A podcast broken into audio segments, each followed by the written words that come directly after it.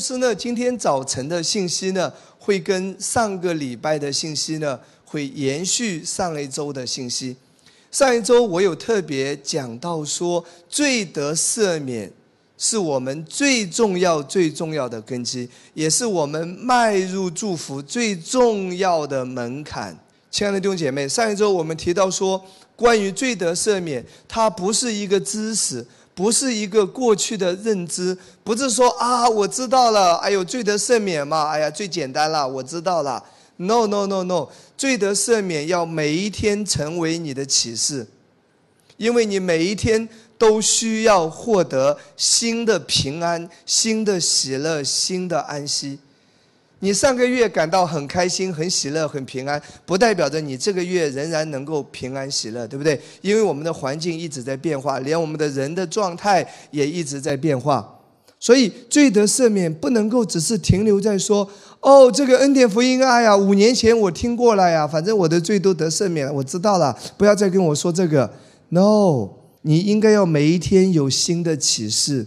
当你每一天对于罪得赦免有新的启示的时候，你每一天会有新的平安、更深的平安、新的喜乐会从你里面开始涌流出来。感谢赞美主。那今天我们要继续一点来讲，就是耶稣他给我们最大的祝福就是罪得赦免，因着这个会延伸出所有外在的一切的兴盛。我们要完全的理解明白罪得赦免到底是什么，这是耶稣在十字架上所完成的。耶稣在十字架上所付清的代价，不只是涵盖到我们信主，也不只是涵盖到我们信主之后第一次犯罪。耶稣上十字架为我们换来的这个永远的公义，这个公义就和耶稣一样，永远的持久。它是永远的，是关乎你这一生的。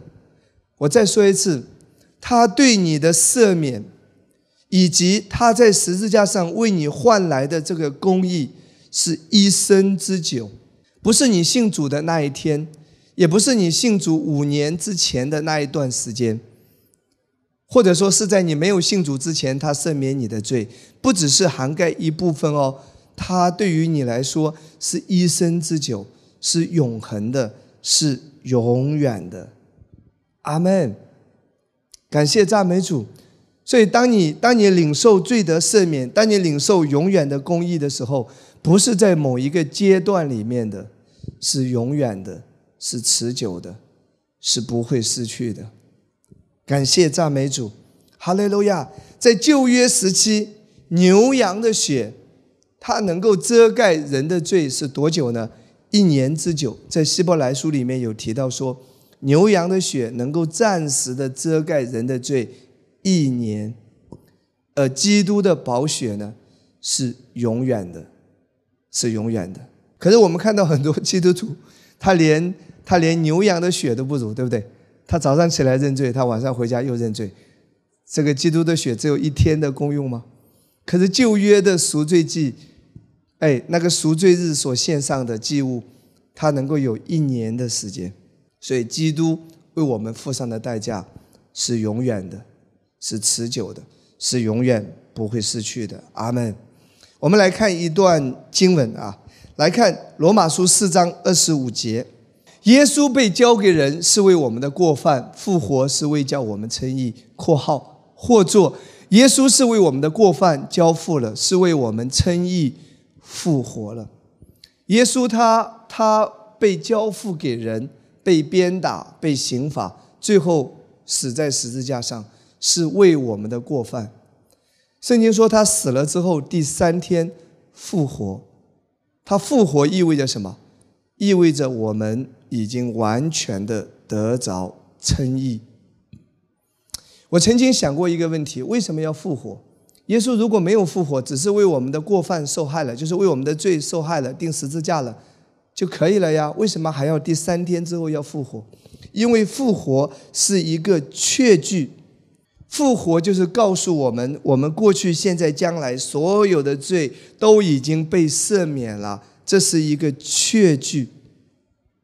举一个例子来说，如果某一个人因着某一些事，他本来要入狱三年，坐牢坐三年，可是另外他的一个朋友出来了，然后这个朋友出来呢，扛下了他所有的事情，而这个朋友呢，被关进去坐牢，为着这一一切的过犯，为着这一切的错误，这个人付上的代价是坐牢三年之久。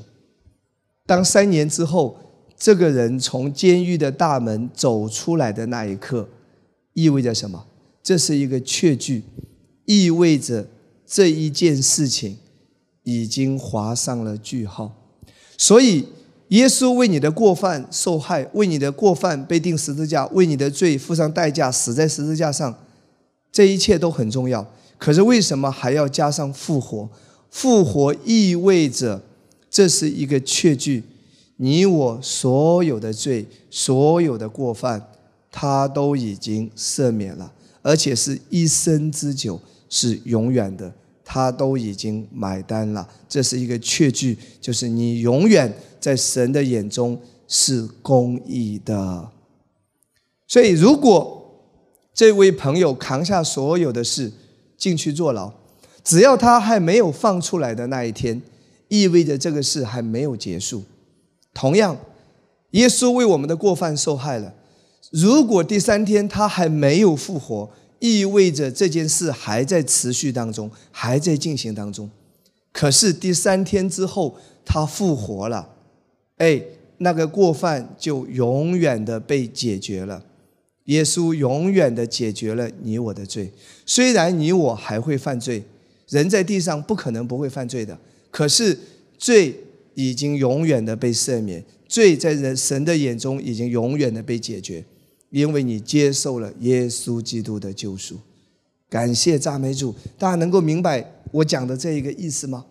当你越明白这一点的时候，你就能够活出真正的美好、得胜的荣神益人的生活。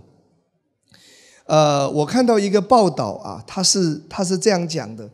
呃，在旧金山，有多少人听说过旧金山曾经有一座大桥是非常有名的，叫金门大桥。这座大桥刚开始被建造的时候，由于没有安全网，所以呢，屡屡的发生工人摔死的事件，这也导致了工人士气低迷，工程被一拖再拖。金门大桥。在造的过程中就遇到这些困难和问题，可是后来有人就想了一个办法，他就在这座桥的周围造了一张安全网。换一句话说，工人们的生命有了保障，哪怕是你掉下来也不会摔死，因为有一张安全网。结果看到的是什么？看到的不是工人故意跳下去，没有这样的傻瓜。反而看到的是士气高涨，甚至提前完工。这就是为什么，因为安全网给了工人们生命的保障，一个没有威胁的环境，能够让我们得享平安，进而获得外在一切的兴盛，能够带领我们活出信望爱，活出命定。这是神真正的心意。换一句话说。一个越怕摔倒的孩子，他越会摔倒。你越怕自己会犯罪，其实你越会犯罪。坦白跟你讲，你越担心自己会亵渎神，会有亵渎神的思想，你很快就会有亵渎神的思想。你越怕什么，你越会在什么事情上失败，真的是如此。所以，绝对的、彻底的、完全的安全感。带给我们的是活出美好得胜的生活，活出容神一人的生活，活出神要我们活出的那一个真正的命定。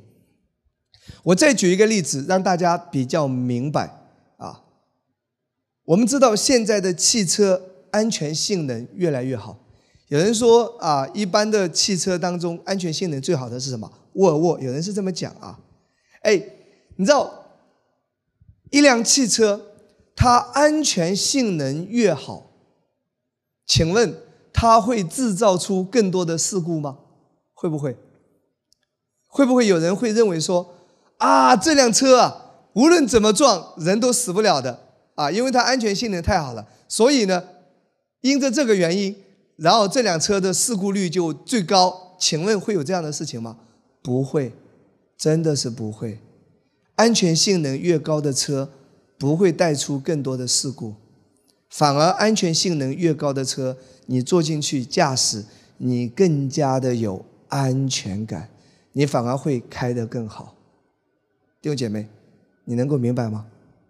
我再举一个例子，好不好？啊，牧师也是用比喻啊，因为主耶稣教导也是用比喻。第三个例子，好不好？有一次哈，有一次我借用一台我朋友的车，我要去一个地方。我我我我对我自己的驾驶技术还是非常自信的啊，我觉得啊，我的意思是说我已经驾驶超过十几年以上啊，我开过的车加起来超过百万公里。绕月球好几圈，OK，因为以前都是开车去全国各地，所以我我对我自己开车的技术是有绝对的安全感，除非别人撞我，一般我觉得我是没有问题的啊。所以我借他的车呢，他对我也很放心啊，我我自己也感觉我不会有任何问题，所以我借了一台车，我打算要去一个地方，在我出门之前，突然之间我接到他一个电话，他跟我说他的保险到期了。没有交保险，忘了交保险已经到期了。它是一台非常好的车。我本来我对我的驾驶技术是很自信的，可是我听说他保险到期了，忘了交保险，你知道我的反应是什么？我恐惧，我不敢开了。我说车我还给你，啊，我再想想办法。他觉得很奇怪，有什么关系？你开车开的那么好，因为我没有安全感了。我真的没有安全感了，弟兄姐妹。虽然后来我没有开他的这一台车，但是我今天要告诉你说，我没有安全感了，我很容易会出事的。我没有安全感了，我开车会扭扭捏捏的，我会不果断的，你知道吗？我平时正常水平我会发挥不出来的，我越避让别人，别人越会撞我的，真的会是这样子的。这是我自己亲身的一个经历啊。我没有安全感的时候，我发现我事情是做不好了。同样，请听好，你一定要现在言归正传，我们回到圣经的真理，你一定要对于耶稣基督的救赎、罪的赦免，他对你永远的接纳，他对你永远的爱，你在他眼中是永远公义的，要有一个彻底的。完全的、绝对的安全感，不要让那些错误的教导，不要让那一些不正确的对福音的理解，夺去了你的平安和安全。只有你在一个绝对的安全感的一个一个状态中，你才能够活出神要你活出的那一个命定，你才能够真正的活出好的行为来荣耀耶稣。感谢赞美主，非常非常的重要。OK，我要让你来看一节很重要的经文。呃，OK，先来看箴言书二十四章十六节：因为一人虽七次跌倒，人必兴起。我非常喜欢这一节经文。因为一人虽七次跌倒，我没有说你不会软弱和跌倒，任何一个人都会，连彼得都软弱跌倒。连保罗都说：“我立志行善，由得我活出来，由不得我。”但是，哪一种能够让你真正的活出得胜，能够真正的带来改变、带来得胜？你一定要有一个安全感的思维。我是公义的，我的神永远爱我，我人必兴起，虽七次跌倒。人必兴起，亲爱的弟兄姐妹，你在公义的救赎当中，你永远不会失去公义的身份。那我想给大家举一个例子：挪亚在方舟里面，方舟就意味着是什么？耶稣基督的救赎，旧约都是耶稣的影子，他在方舟里面。可是挪亚他也会因为。波涛汹涌，外面是波涛汹涌，对不对？洪水已经漫过大地了，他可能也会摔倒，他可能也站立不稳。但是记得，他摔倒是摔倒在哪里？摔倒在方舟里面，他从未跌出过方舟。所以记得，即使我们软弱，即使我们跌倒，即使我们有时候失败也好，有时候胜不过自己的脾气也好，胜不过自己的情绪也好，有时候我们我们明知道哎是错的，可是我们有时候还是没有力量，我们犯错了。但记得。你是永远在耶稣基督的公义当中的。什么能够使你真正的走出来？能够使你真正的得胜？持续的相信、专注，你是公义的。就像圣经这里所说的：“一人虽七次跌倒，你仍然持续的持持守这个公义，你仍必兴起。”感谢赞美主，非常重要。阿门。那我们继续来看，呃，我们继续来看圣经啊。OK，看几处经文，来看哥罗西书二章十三节：你们从前在过犯和未受割礼的肉体中死了，神赦免了你们一切过犯，便叫你们与基督一同活过来。神赦免了你们一切的过犯。这个一切的过犯是多少？就是你一切一生的。过去、现在和将来，所以耶稣的救赎是一生的，不是某一个阶段。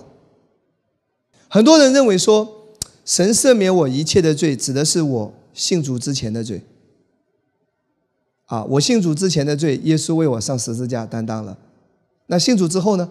信主之后，你犯了罪，是不是需要耶稣再次从天上来到地上，为你再次上一次十字架？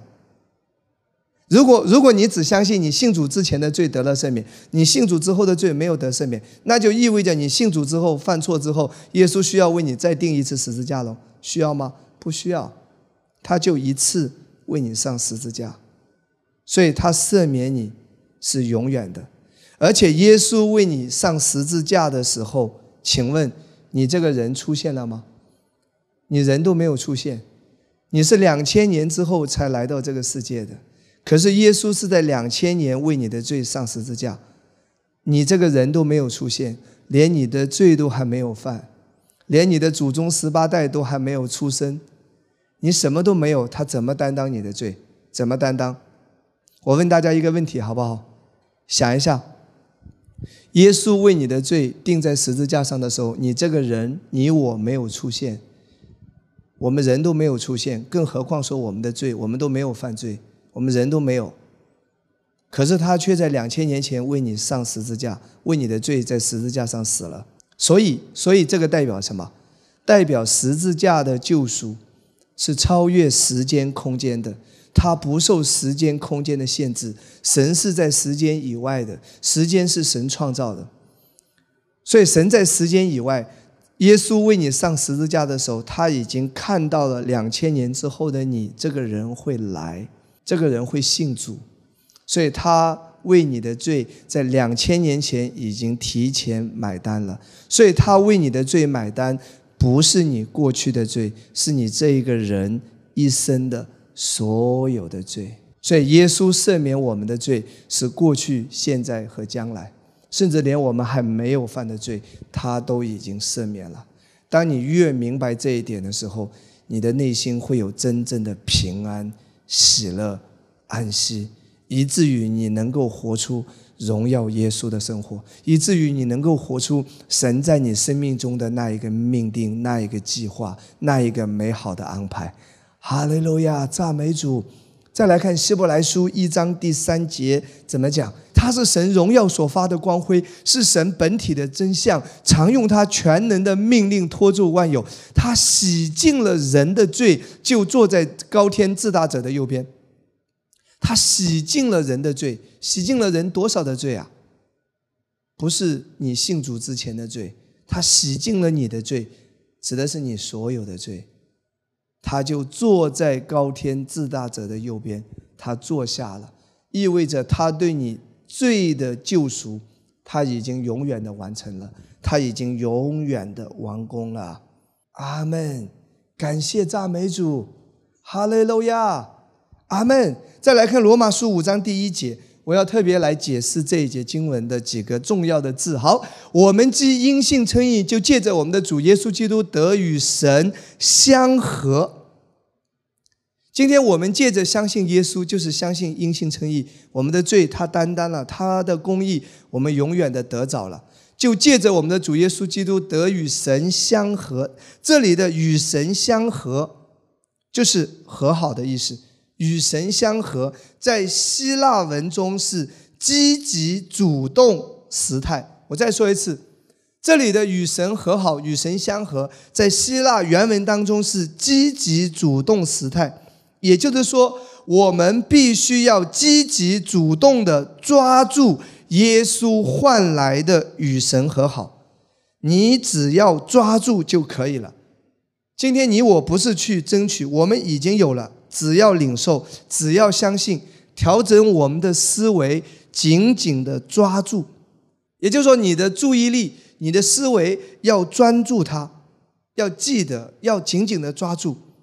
所以不要听那些错误的教导，啊，那些教导告诉你说什么什么事与你与神隔绝了，啊，什么什么事上帝会惩罚你了，啊，搞不好你还会下地狱了。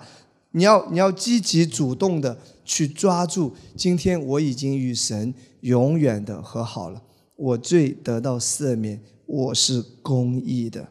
你要你要丢弃那些错误的思维，那些错误的教导。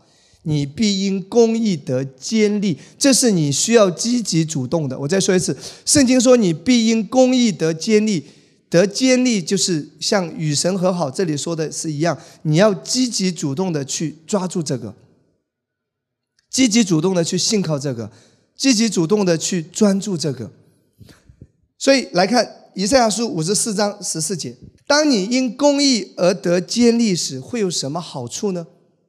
换句话说，当你知道今天这个公益是永远不会失去的，你你知道这个绝对的安全感，这会给你带来什么好处呢？来看圣经，你必因公益得坚立，必远离欺压，不致害怕；你必远离惊吓，惊吓必不临近你。第一点就是你会远离欺压，不致害怕，惊吓没有办法靠近你。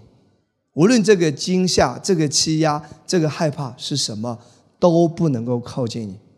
我看到很多的基督徒郁郁寡欢，就是因为他没有绝对的安全感，是因为讲台没有传讲彻底的福音，没有传讲耶稣彻底的救赎。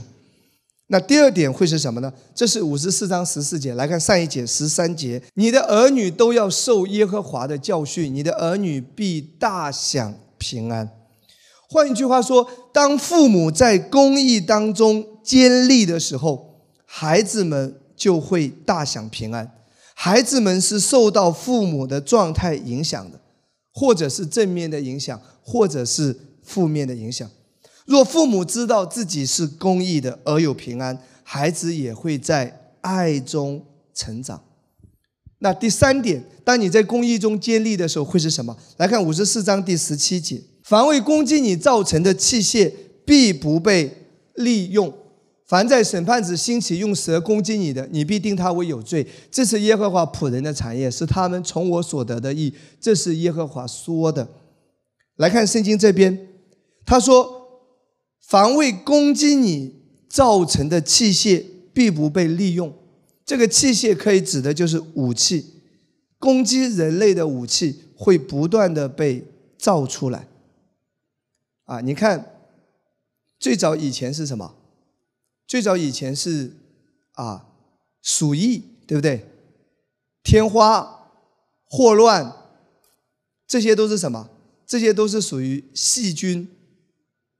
哎，刚开始你看啊，那些传染病都是细菌，后来呢，稍微严重一点的病毒啊，你看那些什么禽流感呐，包括非典呐，但这些传染性还稍微弱一点。你看这次的新冠病毒。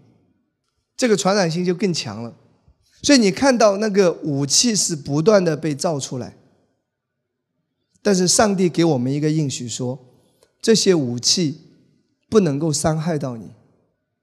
有一个前提，你必因公义得坚立。而且这个这个需要主动积极争取的，你必因公义得坚立。所以任何武器被造出来，包括新冠病毒，当你因公义得坚立的时候，这些在你身上，在你家庭必不被利用。也就是说，当你拥有神赐给你的公义，当你在公义中建立的时候，你就不会和世界一起在苦难中挣扎，你会不一样的。当神的子民在公义中建立的时候，就能够活出真正的圣洁，就能够散发出道德卓越的光辉，也可以活出真正丰盛的生命，行走在完全的。啊，整全的健康保护、供应以及各方面的平安当中。换句话说，当你信的对的时候，你就会活得对。阿门。你越知道你这辆车安全性能是最高、最高、最高的时候，你越会操控着好，事故越会减少。同样的道理，当你越知道你拥有真正的平安，永远不会失去的。上帝对你的爱永远不会改变的，你这一生就能够活出神在你生命中的那一个命定，那一个美好的计划。感谢赞美主。那今天啊，我要跟大家来看一段的经文啊，《希伯来书》第六章四到第八节。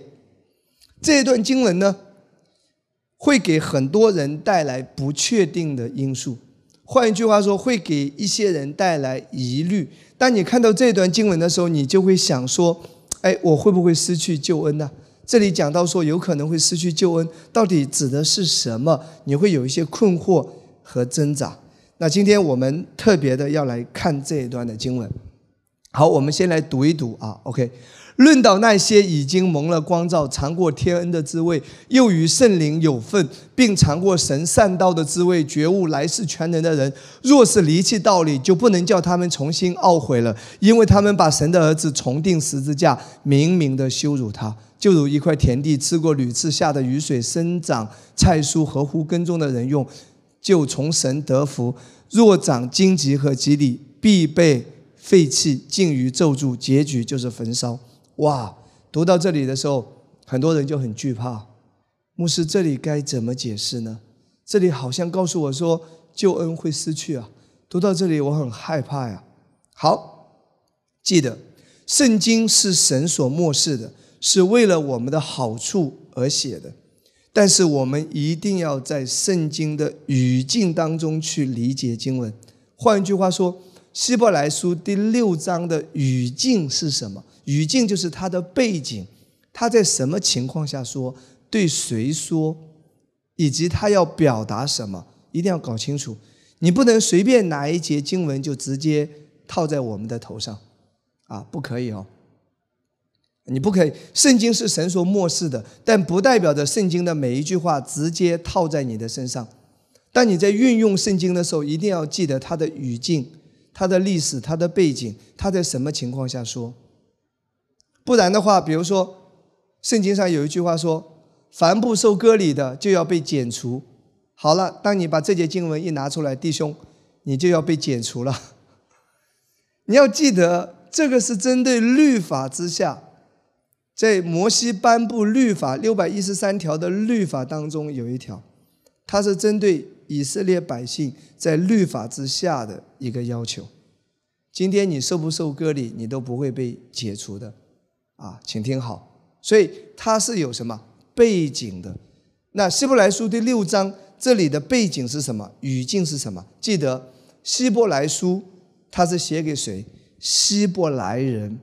希伯来人呢是一种称呼，其实指的就是犹太人。换一句话说，它的主体写作对象是犹太人，要对当时的犹太人说一些话。那来看希伯来书第一章第一节，就就明显的告诉我们，神机在古时借着众先知多次多方的小玉列祖。来看第二节，就在这末世借着他儿子小玉我们，又早已立他为承受万有，也曾借着他创造诸世界。第一节就可以看出，希伯来书是写给犹太人的，写给这一些希伯来人，因为他说什么？神迹在古时界的众先知多次多方的小于列祖，也就是说，对于犹太人来说，他们非常熟悉亚伯拉罕呐、以撒呀、雅各呀、大卫呀，对不对？所罗门呐、摩西呀、亚伦呐，他们非常熟悉历史历代的这一些伟人。所以他们的列祖，他们非常非常熟悉。所以希伯来书的写作对象不是直接对外邦人说的，而是对希伯来人，就是犹太人说的。那当时的犹太人当中呢，所有的犹太人都听说过耶稣的故事迹啊，他们都听说过耶稣的事迹，他们都知道。因为当时耶稣的事迹，耶稣被钉在十字架，是所有的犹太人都清楚明白的，没有人没有听说过的。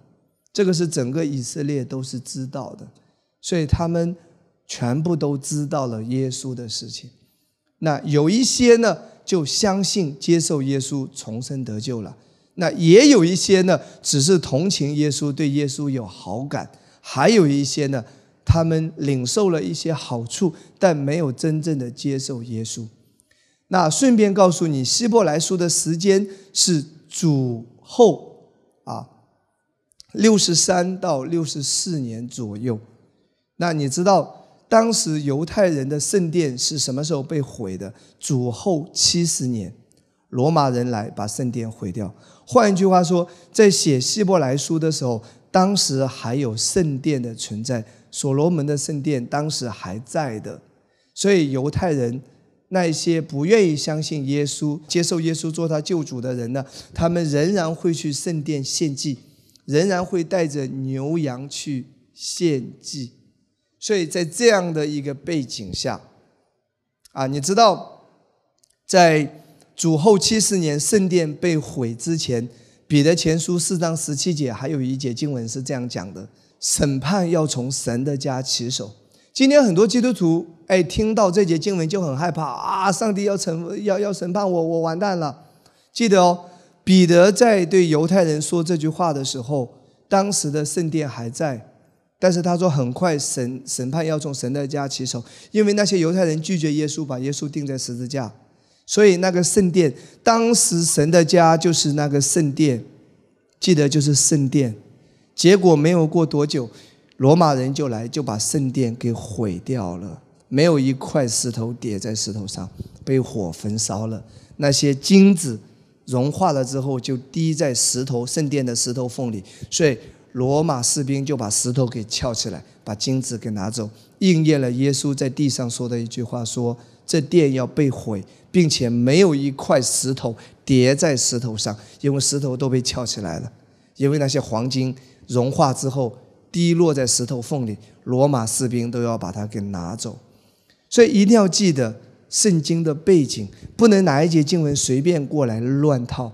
所以福音没有模棱两可的，耶稣的救赎就是彻底，就是完全，就是绝对的，不可能是今天你得救了，明天你又失败了。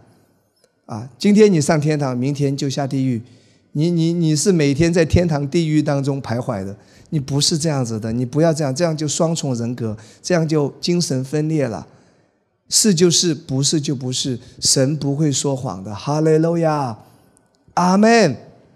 所以在这个背景下呢，我们再来看希伯来书第六章，我们短一点就看第四节到到第八节。我看到就是有一些传道人就拿这个经文来吓唬信徒，哎。他在读这个经经文的时候，让信徒就很害怕。然后那个传道人会发出一个呼召，说：“弟兄姐妹啊，我们赶紧悔改啊，赶紧悔改啊！”老大就哭着说：“啊，我悔改，悔改，我不要变成这样的人。”可是记得哦，圣经这里说，这些人再也没有悔改的机会了。圣经说，这些人再也没有悔改的机会了。那你讲这个东西是希望人家悔改，那这是说不通的，亲爱的弟兄姐妹。这里提到说，这些人再也没有悔改的机会了。如果你是这样的人的话，换一句话说，你你就今天不需要听我讲道了，你可以走了，因为你没有悔改的机会了。所以你看到没有？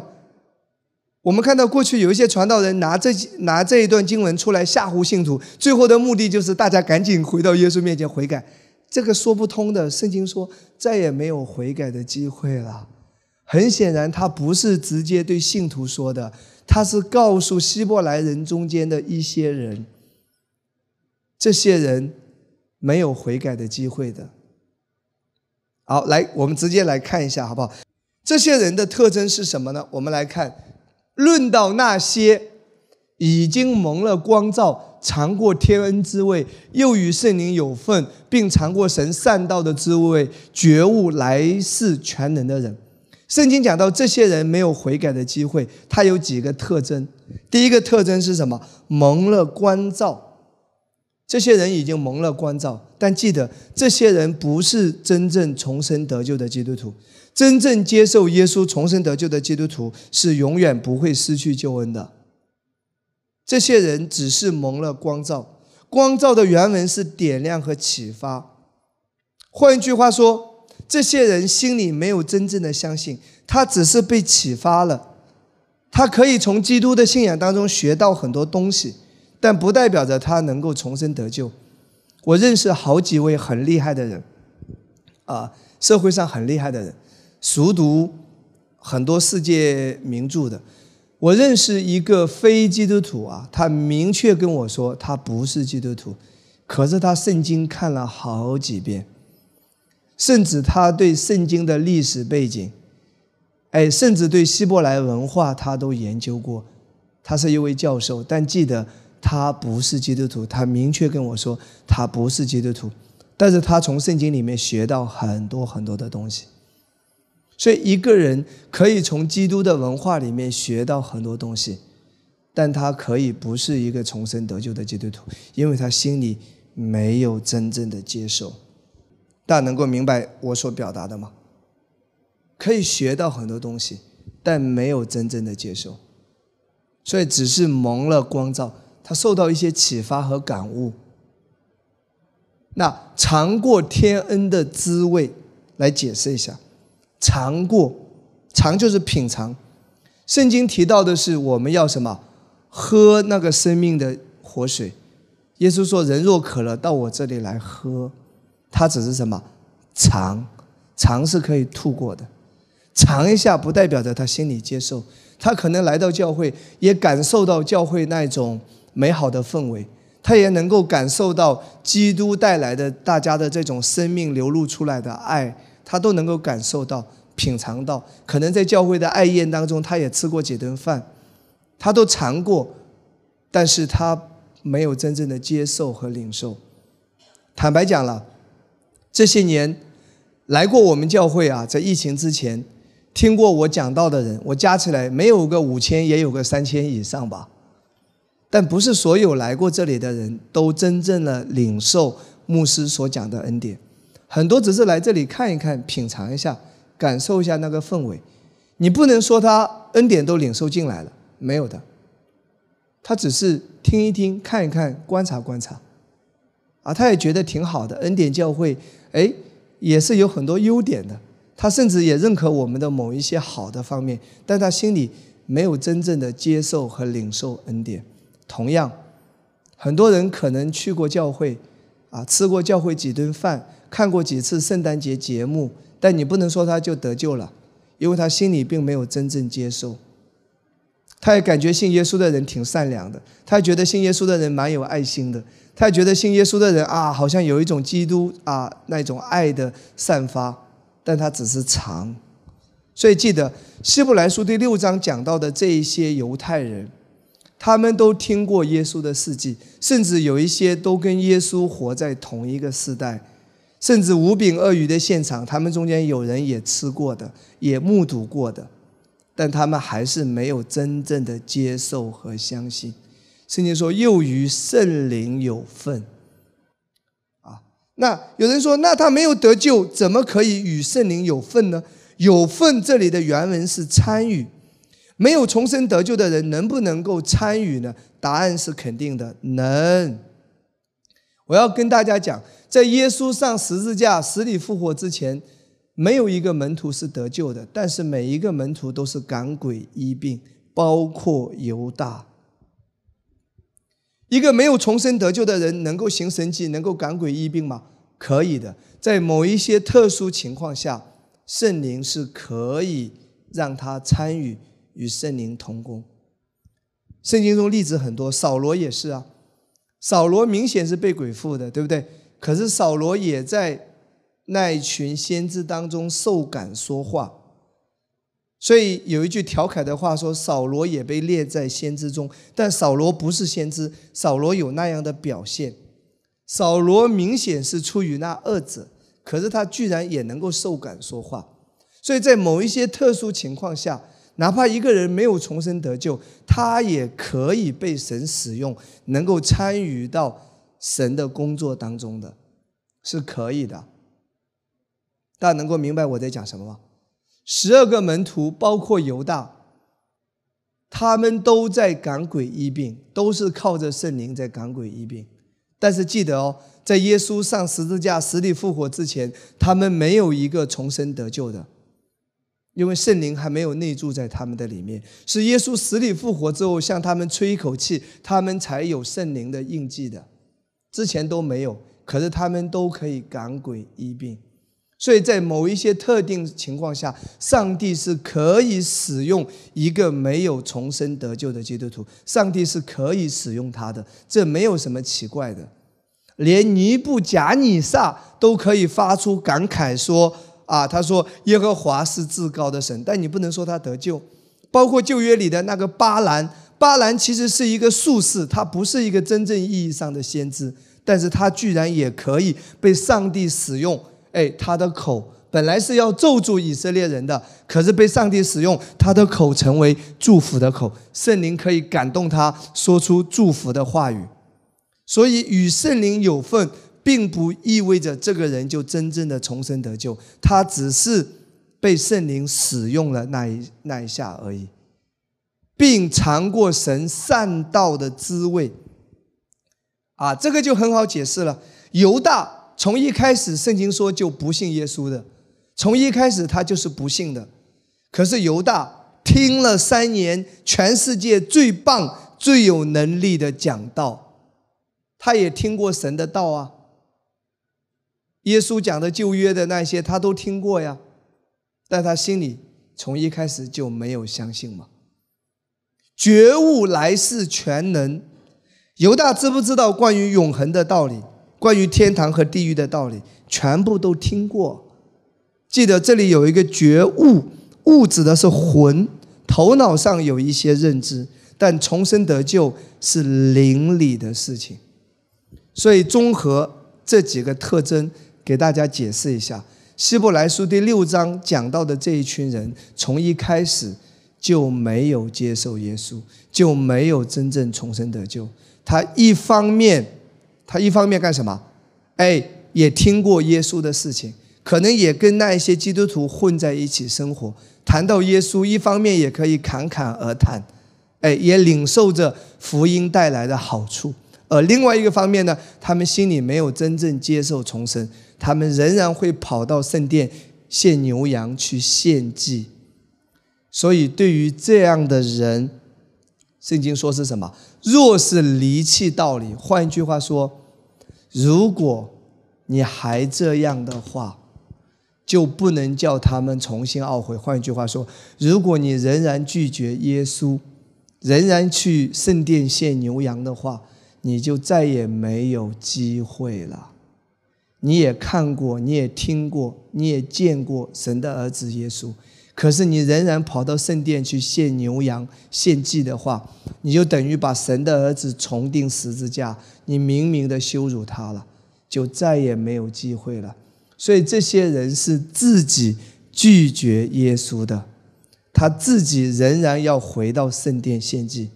所以，请请听好，所以希伯来书第六章提到的这些人，是当时的这个群体。它不适用于今天教会里的人，请听好。当时这个群体圣殿还在，还在献牛羊啊，现在已经不会有这种情况了。换一句话说，圣经是让我们知道，哎，学到这个益处，学到恩典。但是这段经文今天你是不能够拿来直接套在一个信徒身上。因为圣殿没有了，他也不可能再跑到圣殿去献牛羊了。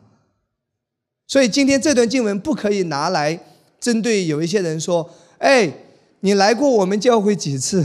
如果你再不好好信的话，你就再也没有悔改的机会了。”今天你不可以说这个话，不可以的。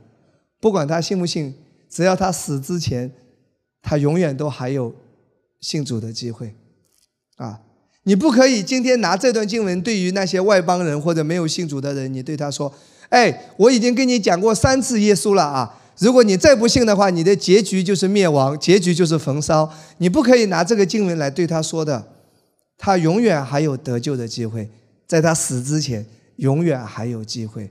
哪怕他拒绝你三次、十次，哪怕他来教会混过十顿饭、二十顿饭也好，你你不可以拿这段经文对他说，再也不能叫你重新懊悔了。你不可以这样子的，因为他没有地方再去升殿，他从一开始没有重生啊。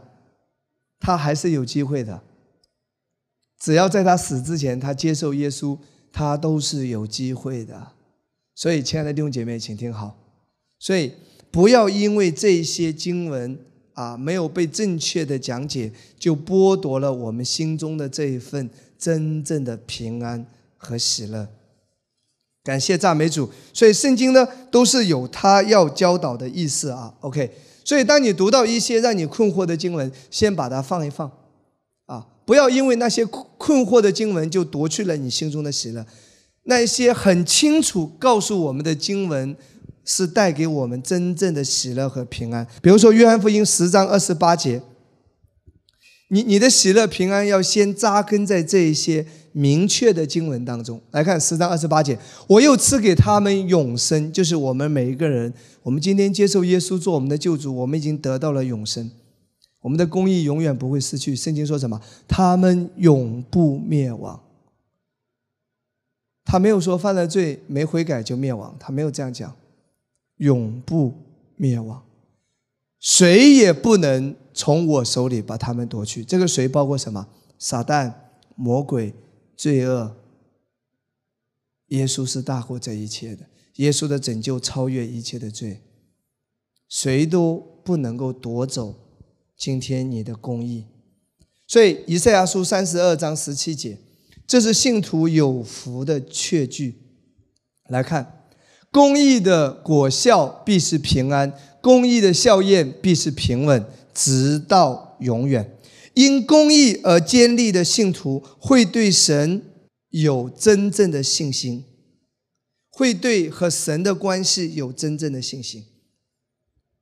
感谢赞美主，而且是什么？会有真正的平安，会有真正的平稳，是持续到永远的。你能够真正的活出神在你生命中要你活出的那一个命定。好不好？感谢主啊！这两个礼拜的信息呢，回去继续的领受啊。上一周还有这一周，都是我们最重要的教义根基性的经文之一，好吗？如果方便呢，我们在结束之前来领受圣餐。无论你在怎么样的环境当中，神与你同在，你必因公义得以坚立，必远离欺压。远离惊吓，无论是疾病，无论是你生命中任何的挑战和困难，无论是你生命中有任何不好的状况，调整你的思维，坚定他的公义。感谢赞美主，哈利路亚。我们拿起手中的圣餐，这是饼，是耶稣的身体，这是一个确据。他的身体为你受鞭伤，使你得医治；他的身体为你受刑罚，使你得平安。你的良心有平安。你的良心的平安不是来源于你的行为表现永远的完全，你不可能做到的。你良心的平安是来自于你的耶稣为你受刑罚，你的平安；为你受鞭伤。你的医治，这是确据。拿起手中的饼，好不好？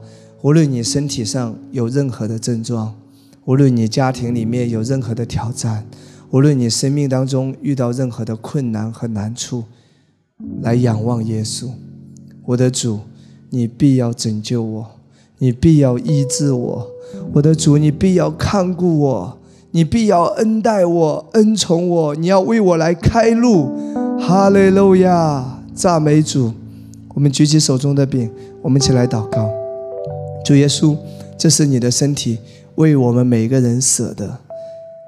因你受的鞭伤，我已经得了医治。我现在领受医治，领受完全。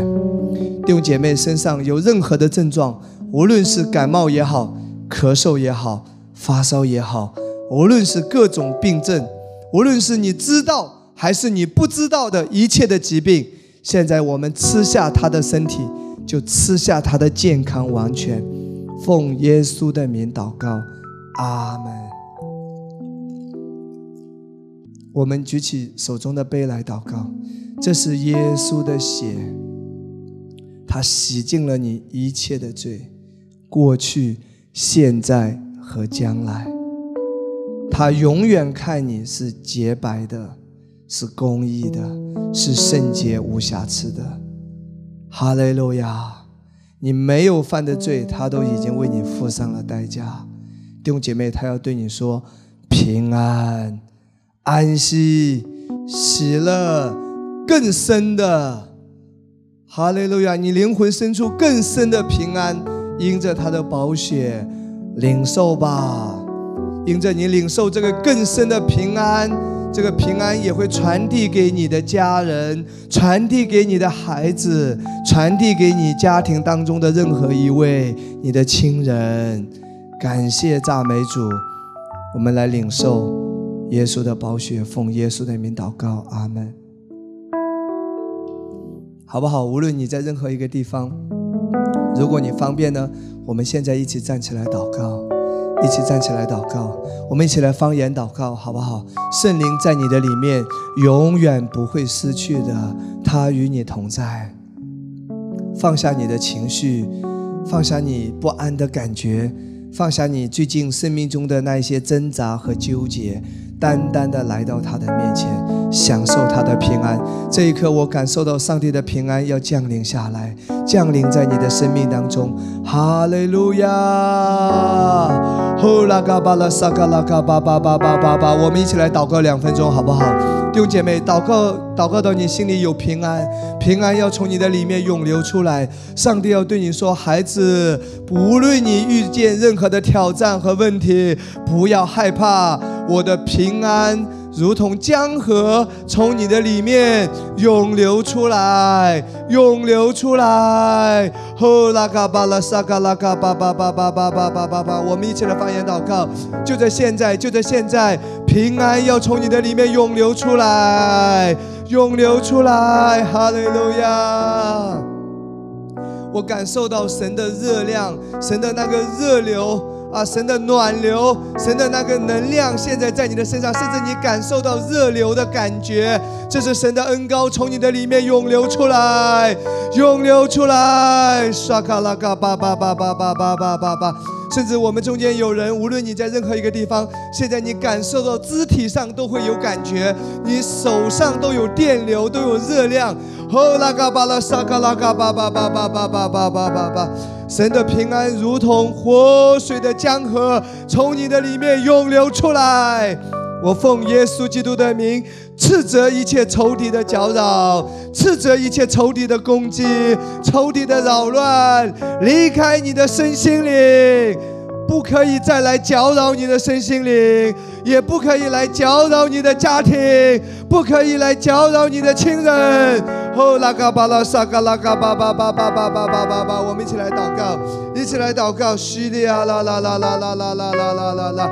呼啦。嘎巴拉萨嘎拉嘎巴巴巴巴巴巴巴巴巴巴巴，哈利路亚哈利路亚，放放放开你的舌头来祷告，放开你的舌头来祷告，把你生命中所有的难处，现在对主说：主啊，我放手在你的手中，你必有美好的预备和带领。呼啦嘎巴拉萨嘎拉嘎巴巴巴巴巴巴，一起来祷告，一起来祷告，萨嘎拉嘎巴拉萨嘎拉嘎巴巴巴巴巴巴。我要为你来祷告，上帝的大能运行在你的生命当中，上帝的大能运行在你的每一个领域。继续的来祷告，来仰望，每一天调整你的思维，专注耶稣基督，专注在基督里，你的公义是永远的公义。哈利路亚！沙嘎拉嘎巴巴巴巴巴巴巴巴巴巴巴巴。西里阿拉拉卡巴拉萨卡拉卡巴巴巴巴巴巴巴，西里阿拉拉卡巴拉萨卡拉卡哈利路亚，赞美主，赞美主！我要为弟兄姐妹来祷告，我要奉耶稣基督的名。如果你身体上有疾病，有症状，我现在为你祷告。你按守在自己不舒服的部位，牧师要为你祷告，说：奉耶稣基督的名，你的身体要恢复健康。奉耶稣基督的名，一切的疾病、一切的症状从你的身上斥责离开。上帝的医治临到你的身体，上帝的医治也临到你家人的身体。如果你家人身上有疾病，就在现在，那个症状离开你的家人的身体，完全得到恢复。牧师现在也要为你来祷告。如果今天你在领受神的话语的时候，你生命中正面临一些挣扎和挑战，不管是什么，我奉耶稣基督的名，那个搅扰要离开你的身心灵，你的心灵要有真正的平安。主啊，我祷告你的平安、你的安息、你的喜乐，充满每一个弟兄姐妹的心灵，就在现在。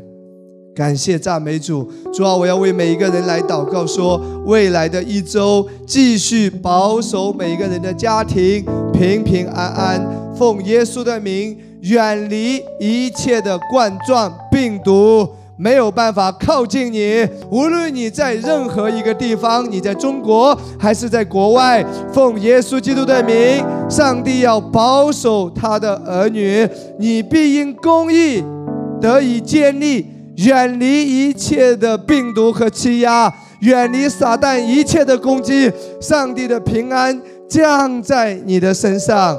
感谢赞美主，未来的一周，让你的生命满有恩宠。未来的一周，你的生命满有基督的荣光，从里到外的散发出来。